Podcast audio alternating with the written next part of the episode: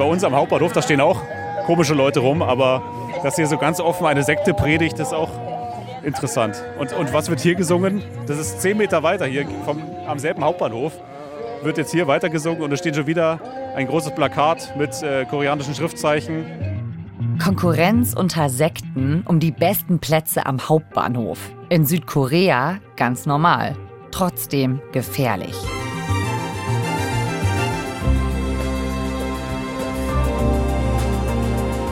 Wie gefährlich, das hat unser Gast Dennis Müller versucht herauszufinden für den BR-Podcast Seelenfänger.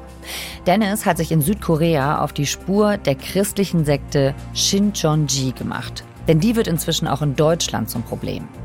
Er wollte in Südkorea selbst mit dem Anführer reden. Wie weit er dabei gekommen ist und warum ihm irgendwann ganz schön mulmig geworden ist bei seiner Recherche, das erfahrt ihr heute bei 11KM. Ihr hört 11KM, der Tagesschau-Podcast. Ein Thema in aller Tiefe. Mein Name ist Viktoria Kobmann. Heute ist Donnerstag, der 23. November.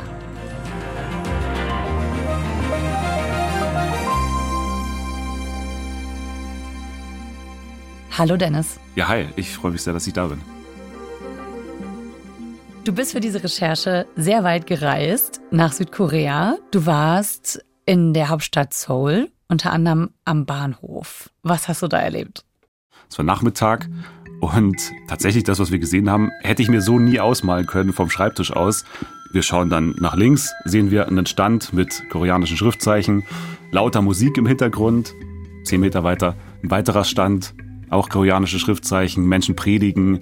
Mein Übersetzer sagt mir dann, das ist eine traditionelle koreanische Sekte das ist eine traditionell koreanische Sekte. Und ich denke mir so, okay, ich bin hier seit fünf Minuten gefühlt und bin hier schon mitten im Epizentrum gefühlt. Und es ist halt der Hauptbahnhof in Seoul, ne? Das ist ja. jetzt nicht irgendwo. Das ist jetzt wirklich extrem, weil genau wo wir hierher kommen, gehen hier drei Leute aufeinander los. Und die stehen so zusammen und dann schubsen sie sich jetzt so gegenseitig weg. Also das ist wirklich extrem. Hinten, 15 Meter entfernt, wird hier noch gesungen von der einen Sekte. Da gibt es eine große Schubserei gerade vor uns. Also, es ist kurz vor der Eskalation jetzt hier gerade. Wir sind wirklich so kurz erst hier und jetzt sind wir mittendrin in so einem Konflikt auf offener Straße. Ja, also gerade erst angekommen mit der Idee, wie läuft's hier eigentlich mit Sekten und gibt's da auch Probleme und dann quasi nach ein paar Minuten ja. alles voller Sekten und auch noch Geschrei. Okay, also offenbar ist Südkorea ein Hotspot für Sekten. Wie kommt das denn? Korea generell ist äh, speziell, weil da vor gar nicht allzu langer Zeit eben ein Krieg stattgefunden hat, der Koreakrieg in den 50er Jahren. And as we do so, we shall fervently strive to ensure that this armistice will, in fact, bring free peoples one step nearer to the goal of a world at peace. Das war der damalige US-Präsident Dwight D. Eisenhower. Der verkündet 1953 den Waffenstillstand im Koreakrieg. Im Koreakrieg, ich habe das nochmal nachgelesen, da sind in nur drei Jahren ungefähr 4,5 Millionen Menschen ums Leben gekommen. Das Land war völlig verwüstet, die Bevölkerung verarmt. Da waren Traumata da, aber die haben sich so geäußert dann, dass die Leute sagen, wir haben zu wenig in der Seele. Und äh, es war also eine gewisse geistliche Lehre da, das hat uns Pater Placitus Berger erzählt. Das ist ein über 90-jähriger Mönch aus, aus Bayern, Münster-Schwarzach. Und der hat tatsächlich sehr, sehr lange in Korea missioniert, also für die christliche Kirche. Mhm. Er hat, wie gesagt, gemeint, da gab es diese geistige Lehre und die Menschen waren total offen auch für den Input der Kirche generell. Und das ist ein Grund gewesen, warum die christliche Kirche dort missioniert hat. Also die haben gesagt, wir müssen da helfen, aber das Ganze hat natürlich auch irgendwo negative Begleiterscheinungen. Es herrscht eine sehr strikte Trennung zwischen Staat und Religion in Südkorea, was dann auch wieder bedeutet, dass die Kirche natürlich irgendwo schauen muss, wo sie ihr Geld herbekommt, wo sie die Gläubigen herbekommt. Mhm. Und da äh, ist dann eben in dieser Zeit ein, ein riesiger Konkurrenzwettbewerb entstanden. Und so sind dann nach und nach immer kleinere Splittergruppen dann auch entstanden. Und dabei waren eben auch Bewegungen, die man als gefährlich einstufen könnte. Aber warum denn gerade christliche Sekten? Das hätte ich jetzt in Südkorea erstmal nicht erwartet. Tatsächlich hängt das alles mit der Kolonialgeschichte Südkoreas zusammen. Man muss wissen, dass nach dem Koreakrieg der christliche Glaube einfach cool war und hip war. Es ist tatsächlich so, dass im Gegensatz zu den ganzen alten Glaubensformen in Südkorea, den traditionellen, das Christentum wirklich als, als modern wahrgenommen wurde. Auch deswegen haben die da eben ein besonderes Interesse auch dran gehabt. Okay. Und um eine dieser christlichen Bewegungen, die also dann seitdem entstanden sind, um die geht's heute. Nämlich Shincheonji. Jetzt musst du uns erstmal erklären, was ist das? Was ist Shincheonji? Shincheonji ist eine religiöse Bewegung, die es seit den 80er Jahren gibt in Südkorea. Die hat einen Menschen, der tatsächlich im Zentrum steht. Äh, Lee Man-hee heißt der, der ist sehr klein, sehr alt, der ist über 90 Jahre alt. Woran glauben die? Die ähm, stellen ins Zentrum ihres Glaubens den christlichen Glauben, aber speziell das Buch der Offenbarung mhm. in der Bibel. Also das ist ein Buch, was tatsächlich relativ kryptisch formuliert ist. Dieser Liman Hee behauptet eben, dass er sozusagen derjenige ist, der diese, in diesem Buch geht es ja um die Apokalypse letztendlich, dass ah. er, dass er die Apokalypse letztendlich durch seine Existenz auslöst. Die Gläubigen wissen sozusagen, weil Liman Hee existiert, tritt dieses Buch der Offenbarung in Kraft und deswegen ja. kann man sagen, ist äh, Shinyeonji eine Art Endzeitbewegung. Ja, Endzeitbewegung, Endzeitsekte. Meistens geht es dann auch noch darum, wer dann in den Himmel kommt oder nicht. Ne? Und das ist es speziell, was eben in diesem Buch auch drin steht, im, im Buch der Offenbarung. Mhm. Und ja, wie gesagt, das ist alles sehr kryptisch, teilweise metaphorisch gemeint und eben in Gleichnissen formuliert. Und das ist eben das, was Shinonji macht. Die haben so eine Art Codebuch. Uns wurde auch immer wieder gesagt Vokabelheft. Also das ist eben das, was dann den Gläubigen beigebracht wird, also mhm. wie dieses Buch quasi zu lesen ist. Und dann kann ich eben dieses Buch verstehen. Also ich weiß dann konkret, was, was in der Apokalypse passiert und wie ich vor allem diese überstehen kann. Und wie das dann funktioniert mit diesem Codebuch, dazu hast du uns einen Ausschnitt mitgebracht, der das erklärt aus eurem Podcast. Ein Beispiel, wie Liman Hee Tatsachen in der Bibel einfach verdreht. Wenn der Hintern eines Affen rot ist, rot ein Apfel ist, ein Apfel köstlich ist, eine Banane köstlich ist, eine Banane lang ist, ein Zug lang ist, dann ist ein Affenhintern ein Zug. Okay, also im Prinzip kann man überall alles in die Bibel rein interpretieren mit völlig wahllosen Vergleichen, ganz so wie man will. Ja, das haben uns immer wieder die Leute gesagt, äh, auch die AussteigerInnen, mit denen wir gesprochen haben, dass das einfach Sinn ergibt. Und dieser Mann, der also anscheinend damit angefangen hat, dieses Vokabelheft zu schreiben, dieser Lee Man Hee, was ist der eigentlich? Also ist der ein Pastor? Ist der Sektenführer oder was kann man da sagen? Die Leute selbst würden einem sagen, das ist irgendwie unser Versammlungsleiter, so heißt der. Mhm. Also so bezeichnen sie ihn. Der, der ist halt unser, unser Leiter, der leitet unsere großen Gottesdienste. Aber natürlich von außen, wenn man da drauf schaut, dann ist es natürlich erstmal gefährlich, weil einer da im Zentrum steht, dem erstmal alles geglaubt wird. So. Eine Sache, die er ja wirklich auch behauptet, ist, dass er unsterblich ist. Also dass er tatsächlich einfach nicht sterben wird, was angesichts seines Alters jetzt langsam in eine spannende Phase kommt, würde ich jetzt mal, ohne ihm zu nahe zu treten, sagen. Deswegen ist die Frage, äh, wie das in den nächsten Jahren weitergeht. Also du hast gesagt, der hat das so in den 80er Jahren gegründet. Wie viel ist denn diese Bewegung seither gewachsen? Also wie groß sind die heute? Wenn du dir das mal anschaust, kann jeder googeln, Shinjonji eingeben, Gottesdienst oder sowas bei YouTube. Also da feiern sie dann 100.000 Mitglieder und so weiter. Also das sind in Korea mega viele Leute, mhm. die daran glauben. Das ist jetzt natürlich weltweit wesentlich schwerer zu sagen, weil es da eben nicht diese Stadionaufnahmen gibt und so weiter. Und auch generell schwierig ist, bei religiösen Gemeinschaften zu zählen, mhm. weil, weil das ist meistens kein eingetragener Verein, wo man irgendwie dann äh, die, die Mitgliedstreffen irgendwie zählen könnte, mhm. sondern das sind Leute, die daran glauben. Zählt das dann schon oder zählt es wirklich, wenn man in den Gottesdienst geht? Aber es gibt hier in Deutschland eben auch Leute, die daran glauben und auch nicht so wenige.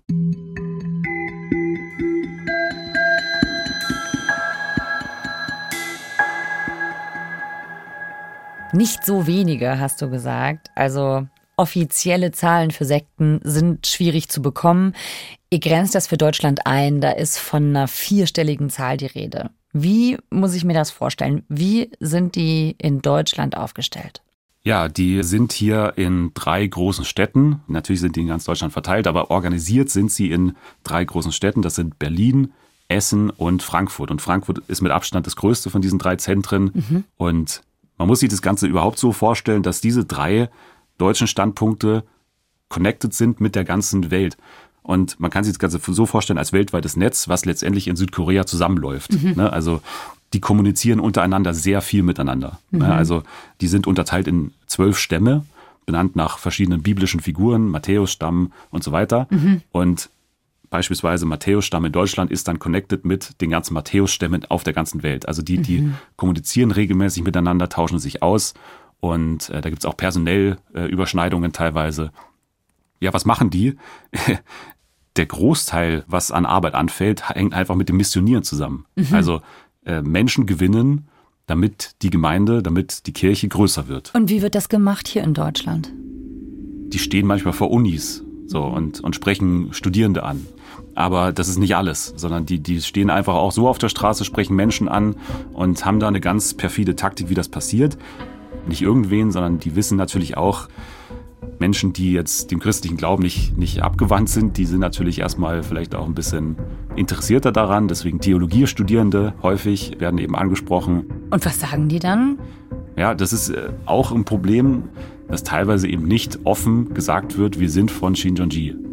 Aber warum machen die das? Das klingt doch jetzt erstmal eigentlich ein bisschen kontraproduktiv, oder? Also wenn man, was auch immer, was einem am Herzen liegt, möglichst verbreiten möchte, dann wie, wieso sagt man dann nicht den Namen, sondern verschleiert das so? Das Erste, was sie schaffen müssen, letztendlich ein Interesse in irgendeiner Weise für die Bibel mhm. hervorzurufen. Also ganz häufig kannst du mir beim Referat helfen, bei Theologiestudierenden zum Beispiel. Mhm. Es gibt die, das ganz klare System, Leute in einen Bibelkurs zu bekommen mhm. und dann dort über Monate hinweg in diesem Bibelkurs natürlich jetzt nicht sozusagen das, was man vielleicht in der Schule äh, beigebracht bekommt zur Bibel, sondern eben diese Shinjonji-Lehre, also dieses Codebuch, dieses Vokabelheft, das bekommst du eben beigebracht und dann wirst du natürlich ja strukturiert letztendlich damit beeinflusst. Diese Doktrin bekommst du eben in diesen zehn Monaten eingeimpft. Und wie gefährlich ist diese Sekte in Deutschland? Wie wird das bewertet? Ja, tatsächlich ist es eben deswegen so gefährlich laut ExpertInnen und, und Fachleuten, weil eben nicht offen kommuniziert wird, wer konkret dahinter steckt und weil eben auch speziell junge Menschen angesprochen werden. Dieser Podcast heißt ja Seelenfänger. Ne? Es sind ja in den meisten Fällen Leute, die in solche Gruppen geraten, Menschen, die in irgendeiner Weise gerade eine schwierige Zeit durchmachen oder einsam sind. Das, das reicht manchmal schon. Einfach, dass mhm. man nicht speziell jetzt angesprochen wird von dieser Aussicht auf einen Bibelkurs, sondern einfach auf die Aussicht auf Gemeinschaft. Das kann manchmal schon reichen. Das heißt, die feiern Gottesdienste, sie arbeiten auch, also sie beteiligen sich an, an dem religiösen Zusammenleben einfach. Es gibt ja gewisse Sachen, die man einfach machen muss für die Gemeinde, aber die man vor allem auch machen muss, wenn man an den Inhalt, den Glaubensinhalt glaubt. Mhm. Äh, und da wird es dann natürlich gefährlich, weil sobald dann Arbeit verrichtet werden muss, harte Arbeit, da äh, ja, wird es dann halt kritisch, weil da dann immer die Gefahr zumindest besteht, dass Menschen ausgenutzt werden. Mhm. Wir haben natürlich auch mit der deutschen Bewegung sehr viel zu tun gehabt. Das sind manchmal vulnerable Menschen eben, die in einer schwierigen Lebenslage stecken. Und das ist das äh, auch, auch das Gefährliche. Ne? Also dass mhm. speziell eben bei Shinoji junge Menschen da auf der Wunschliste stehen. Mhm. Wir haben im Podcast ja auch einen noch aktiv in der Gemeinde lebenden Menschen, der mit uns spricht, ein Maulwurf, der aus dem Inneren berichtet. Mhm. Und der berichtet dann auch ähm, von so äh, Bootcamps, äh, wird es auch intern genannt. Also mhm. da, wo wirklich einfach nur harter Sport letztendlich betrieben wird. Also die müssen morgens früh aufstehen. Also in Deutschland wird da auf jeden Fall kritisch drauf geschaut. Wie ist das in Südkorea oder wie ist da der Blick auf die? Auch kritisch. Speziell seit drei Jahren kann man relativ konkret so sagen, weil die Bewegung einen relativ großen Wendepunkt hatte, und zwar die Corona-Pandemie. Da gab es tatsächlich National Headlines, also teilweise sogar internationale Headlines über Shinonji, weil in Südkorea Shinonji irgendwann bekannt wurde als Corona-Sekte. Wir haben mal nachgeschaut, selbst die BBC hat darüber berichtet. This mysterious religious sect is being blamed for South Korea's coronavirus outbreak. It's called Shincheonji Church. With most of the country's cases linked to the church, many South Koreans are calling for Shincheonji to be dissolved and charged for endangering the public or even for murder. But even before the crisis, the group was already controversial, thanks to this man, Lee Man-hee. Es gab eine Mordklage der Stadt Seoul gegen Lee Man-hee, weil er eben mit Absicht äh, Corona äh, verbreitet haben sollte und sich eben nicht an die Infektionsschutzgesetze gehalten haben soll. Stimmt alles nicht, wurde freigesprochen. Aber tatsächlich war eben dann in dieser Zeit, als das eben in den Medien war, Shinonji einfach ein nationales Gesprächsthema. Mhm. Also seitdem kennt jeder Shinonji und kennt sie als Corona-Sekte. Und das ist nicht das beste Image, was man haben kann. Und seitdem ähm, ja, hat, hat die Bewegung daran zu knabbern. Bei Sekten ist es ja oft so, dass die eher nach innen gerichtet sind und äh, wenig nach außen dringt. Wie habt ihr das denn überhaupt erfahren, was da im Innern von Shintonji passiert? Ja, tatsächlich haben wir unter anderem mit dem, würde sagen, bedeutendsten Aussteiger auch äh, geredet in Südkorea. Also mit Pastor Hyun Wook Shin heißt er. Mhm. Ähm, der ist deswegen spannend, weil der in den 80ern tatsächlich gemeinsam mit Lee Man-hee, mit dem großen Chef, diese Bewegung mit aufgebaut hat. Und der war äh, sowas wie der theologische Leiter. Das heißt, der hat sich wirklich mit ausgedacht, woran geglaubt wird. Und vor allem hat er auch die ganzen GruppenleiterInnen und die Menschen, die eben diese Bibelkurse leiten, da hat er quasi so das Lehrbuch geschrieben dafür. Also alles, woran man heute glaubt bei, bei Shin und Ji, daran hatte auch Pastor Shin einen ganz bedeutenden Anteil sozusagen. Mhm. Und den hast du persönlich getroffen? Den habe ich ne? persönlich Wo getroffen. Wo war das? Wie, wie habt ihr euch da getroffen? Pastor Shin spricht kein Englisch, ich spreche kein Koreanisch, das war erstmal schwierig. Dazu die Zeitverschiebung und so weiter. Das hat irgendwann dazu geführt, dass ich irgendwann mal um drei Uhr nachts gesagt habe, okay, ich kann das nicht weiter mit Diepel und so hin und her schreiben und so, das ist alles zu aufwendig, ich rufe jetzt einfach an. Und dann haben wir ein Treffen ausgemacht und dann bin ich da hingefahren, ganz früh morgens mit meinem Übersetzer auch. Nice to meet you. Nice to meet you too. 너무 고생하셨어요. 잘 찾아오신 거죠? 고생 안 하시고. 네, 안으로 들어가세요. Dann habe ich den getroffen in seiner Sektenberatung. Also er berät AussteigerInnen von äh, Shinoji speziell auch. Da, da geht man dann hin. Ach krass, ja. okay, das, äh, das ist natürlich eine 180-Grad-Wende, ne? Ja, genau, also er ist im Prinzip auf die, auf die andere Seite gewechselt, so kann man mhm. sagen. Also von der rechten Hand von, von Liman Hee hin zu seinem größten Gegner das hat so zwei Seiten. Einerseits ist es gut, dass er die Menschen da irgendwie, dass er denen hilft, dass er die betreut. Ich habe dann auch, als ich da war, gesehen, da war eine ganze Familie da mit ihrer Tochter, denen er auch wirklich geholfen hat. Aber andererseits muss man auch sagen, das ist jetzt kein Mensch, der die Menschen äh, ja sehr kritisch im Hinblick auf, auf Religion allgemein macht. Der hat sich jetzt im Christentum nicht abgewandt, mhm. sondern der hat äh, weiterhin eine, eine sehr christliche Prägung, die auch sehr konservativ ist.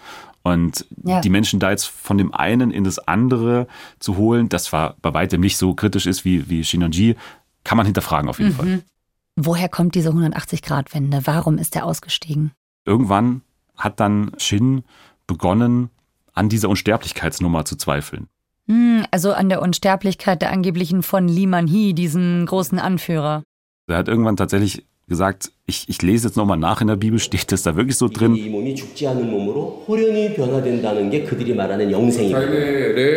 Die Seele von Mörtier wird auf die Gläubigen auf dem Erde also runter, also dann wird vereinigt und dann wird es auf ewig leben. Also das ist die Rede von Shincheonji. Und ist dann irgendwann in das Büro von Lee Man-hee gegangen und hat ihm gesagt, so, äh, mit der Unsterblichkeit, ich weiß nicht ganz, ob das so stimmt. Und äh, er beschreibt es so, dass es ein sehr äh, lebhaftes Gespräch gewesen sei, in dem es ähm, ja auch laut wurde und dann tatsächlich äh, wurde das intern so als Putschversuch gewertet. Mhm. Und dieser Tag, so wurde es mir gesagt, dort auch, ist heute noch bekannt als so eine Art Anti-Feiertag bei, bei Shinonji, dieser Ausstieg von Pastor Shin. Okay, ja, und wie ist das Verhältnis jetzt? Also ist er jetzt so eine Art Feind von denen? Absolut. Also der ist äh, wirklich auf der Feindesliste ganz oben. Äh, er wird intern auch die Schlange genannt weil er eben ein Verräter sein soll. Ne? Er hat äh, die, die Bewegung mit aufgebaut und ist dann eben groß ausgestiegen und hat das natürlich auch in den Medien ausgebreitet. Da hat er dann immer mehr Medienauftritte. Ah, okay. Muss er jetzt Angst haben als Aussteiger oder als öffentlicher Kritiker? Also es gab Angriffe gegen ihn, also ähm, er wurde da man kann schon sagen, entführt. Also äh, er wurde letztendlich von ähm, Shinonji-Mitgliedern äh, gepackt, in einen Transporter äh, geschmissen und dann mit Müll überkippt und so weiter. Und da merkt man natürlich schon, das ist eine andere Hausnummer als, als hier in Deutschland. Aber er sagt selbst bei uns im Podcast, wenn ihm was passieren würde, weil er eben so outspoken ist als Kritiker, dann sagt er, wüsste man eigentlich, dass es Shinjonji ist und deswegen lassen sie ihn jetzt, was solche wirklich tätlichen Angriffe angeht, auch wirklich in Ruhe. Okay, also das heißt, die Öffentlichkeit und diese Prominenz, die schützt ihn dann eher. Ja, heute auf jeden Fall. Mhm. Aber hast du denn mal mit der anderen Seite gesprochen, also mit Lee Man-hee, der lebt ja noch? Du warst ja vor Ort in Seoul. Ja, tatsächlich, also das war unser, natürlich unser Number One Target, dass wir, dass wir schauen, dass wir irgendwie mit Liman Hee äh, sprechen oder zumindest mit Offiziellen. Das war dann natürlich die Alternative, also mit Offiziellen von der Kirche in, in Korea.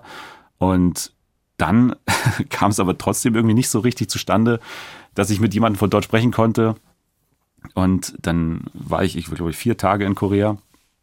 Und Tag eins, Tag zwei, Tag drei, alle sind vergangen. Und dann irgendwann Tag vier saß ich dann mit meinem Übersetzer im Café, im Jesus Coffee. Äh, und dann habe ich auf einmal äh, einen Anruf bekommen äh, von meinem Kontakt aus Frankfurt. Und die hat mir gesagt, ja, jetzt wird's klappen. Also jetzt könnten wir dann.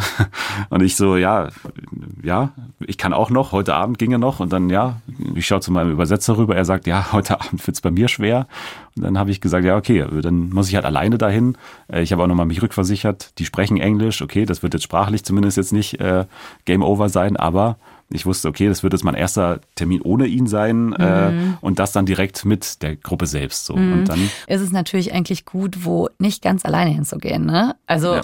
Es war ungewohnt, einfach weil es mein erster Termin dann ohne, ohne mhm. ihn war. Nee, aber letztendlich habe ich dann auf die Uhr geschaut, dann wurde es ein bisschen knapp, dann äh, schnell noch zurück ins Hotel vorbereiten aufs Interview. Mhm. Und dann hieß es ja, relativ weit raus mit der U-Bahn. Wir treffen uns bei dieser und dieser U-Bahn-Station. Mhm. So, da bin ich da hingefahren geht wirklich weit raus. Also erstes Mal alleine auch U-Bahn fahren in Seoul. Mhm. Und dann komme ich da an. Sonne geht langsam unter, langsam wird es dunkel und ich weiß immer noch nicht konkret, was jetzt überhaupt passiert, wen ich da konkret treffe und stehe dann an dieser U-Bahn-Station und sehe, okay, ich stehe vor einer Shopping Mall, einem Shopping Center, mehrstöckig, äh, riesengroß. Und dann, ja, denke ich mir so, okay, also kommt jetzt jemand auf mich zu oder was, was passiert jetzt? Dann kommt tatsächlich irgendwann eben, ich glaube, ein, zwei Minuten danach oder davor am Treffpunkt eine WhatsApp und da wird mir dann gesagt, okay, Sie müssen jetzt wahrscheinlich da sein, äh, gehen Sie doch in den sechsten Stock dieses Shopping Centers, da ist ein Café. Und dann äh, habe ich gesagt, okay, wie gehe ich da hin? Ein bisschen so James Bond-mäßig, ne? weil man denkt, so, okay. Ein bisschen Schnitzeljagd. Ja, Schnitzeljagd, auch, ne? genau. Also man, man bekommt so häppchenweise Infos. Ja. Aber jetzt. Okay. Aufzug. Bitte sei da. Ja. Sechster Stock. Und dann äh, stehe ich in einem in einem Café, gibt auch Cafés, die mehr besucht sind, würde ich jetzt mal sagen. Sehr viele Pflanzen, sehr, sehr, sehr dunkel auch. Und dann kommen zwei Menschen auf mich zu. Eine Frau und ein Mann. Der Mann trägt so Anzug, ist, ist älter als die Frau, deutlich älter. Und die Frau kommt gleich mit einem Grinsen auf mich zu und äh, begrüßt mich und sagt, sie heißt Tia. Und der Mann neben ihr heißt Dave, Dave Hong. Und dann ging's los, das Interview, ja. Okay. Und wie lief das ab? Also man muss dazu sagen, die haben mir davor gesagt, Bedingung ist, dass ich davor denen so eine Art Gliederung schicke des Interviews, was wir immer nicht so gerne machen als JournalistInnen, mhm. weil. Man will den Leuten nicht die konkreten Fragen geben, damit die vorher nicht Antworten genau. dafür auswendig lernen, genau. weil sonst kann man es halt auch schriftlich genau, machen. Genau, genau. Ja. Und dann haben wir es wirklich so ganz, ganz grob gemacht. Und der letzte Punkt in dieser Gliederung war halt, weil man will ja dann auch die, die kritischen Fragen nicht direkt am Anfang stellen, weil sonst könnte das Interview relativ schnell vorbei sein, wenn es blöd läuft. Mhm dass die dann als letztes kommen. Da hieß es dann irgendwie Criticism against Shinjonji. So. Mhm. Und dann haben wir dieses Interview geführt und es ging erst um Verständnisfragen, die ich hatte, die ich wirklich hatte. Und, ja. Aber dann am Ende kam es eben zum Punkt Kritik. Also mal alles gebündelt. Die harte Missionsarbeit, die Intransparenz und das Ausnutzen von jungen Menschen, die Anschluss suchen. Da hatte ich ja diese ganzen Vorwürfe gesammelt aus Deutschland, aus Korea, was ich da mitgenommen hatte, von Herrn Shin natürlich auch, dem Aussteiger der Schlange. Is it hard to work for SCJ? How demanding is it? 신천지 일하는 게 힘드신가요? 그 질문이 많은 것 같은데 시간이 많으니까. Yes, maybe it's a good idea to wrap up here today because it's getting a little bit late.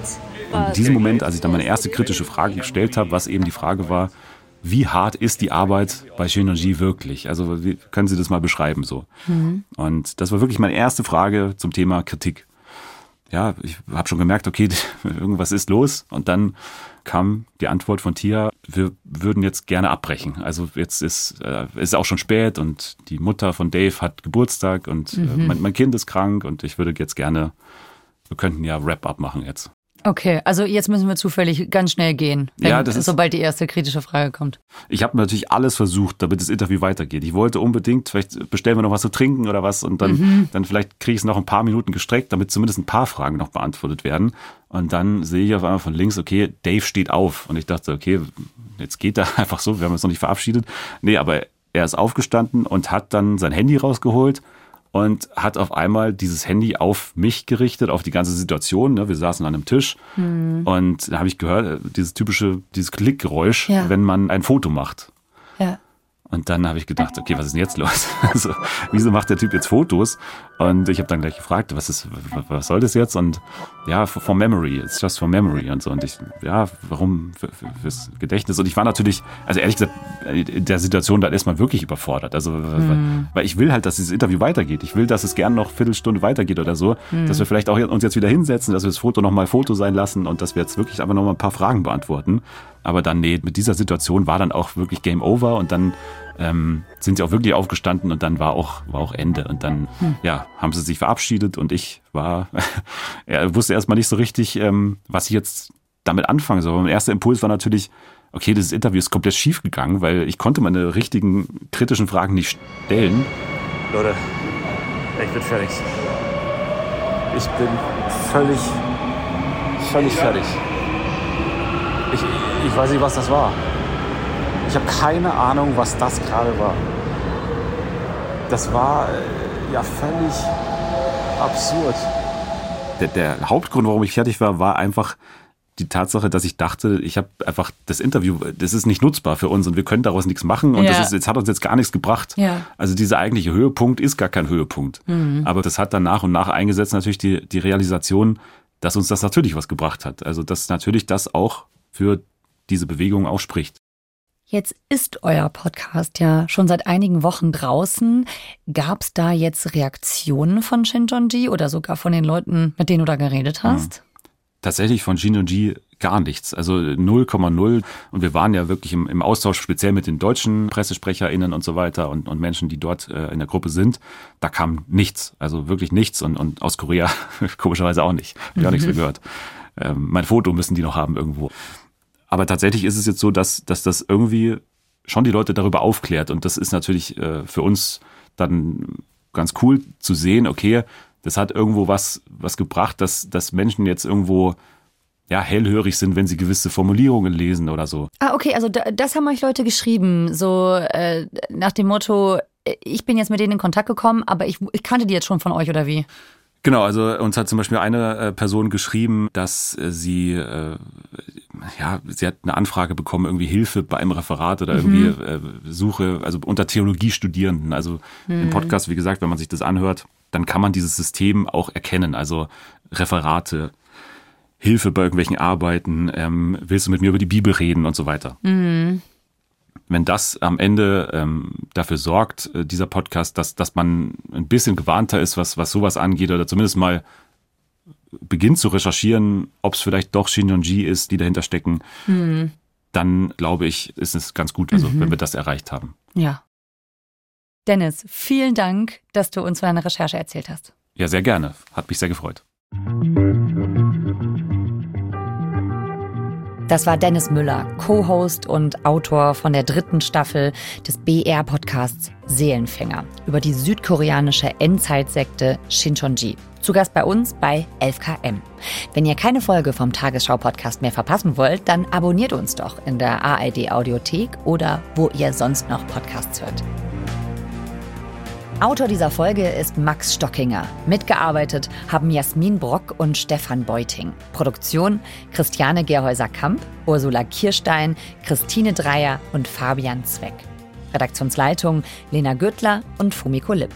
11KM ist eine Produktion von BR24 und NDR Info. Mein Name ist Viktoria Kobmann. Wir hören uns morgen wieder. Morgen bei 11KM schauen wir auf den Linksextremismus in Deutschland, auf den Prozess gegen Lina E. Die Leipziger Studentin wurde zu mehreren Jahren Haft verurteilt, weil sie mit einer Gruppe Linksextremisten, Neonazis ausgespäht, überfallen und brutal zusammengeschlagen haben soll. Wie lief der Prozess und was lernen wir daraus? Morgen bei 11KM. Tschüss.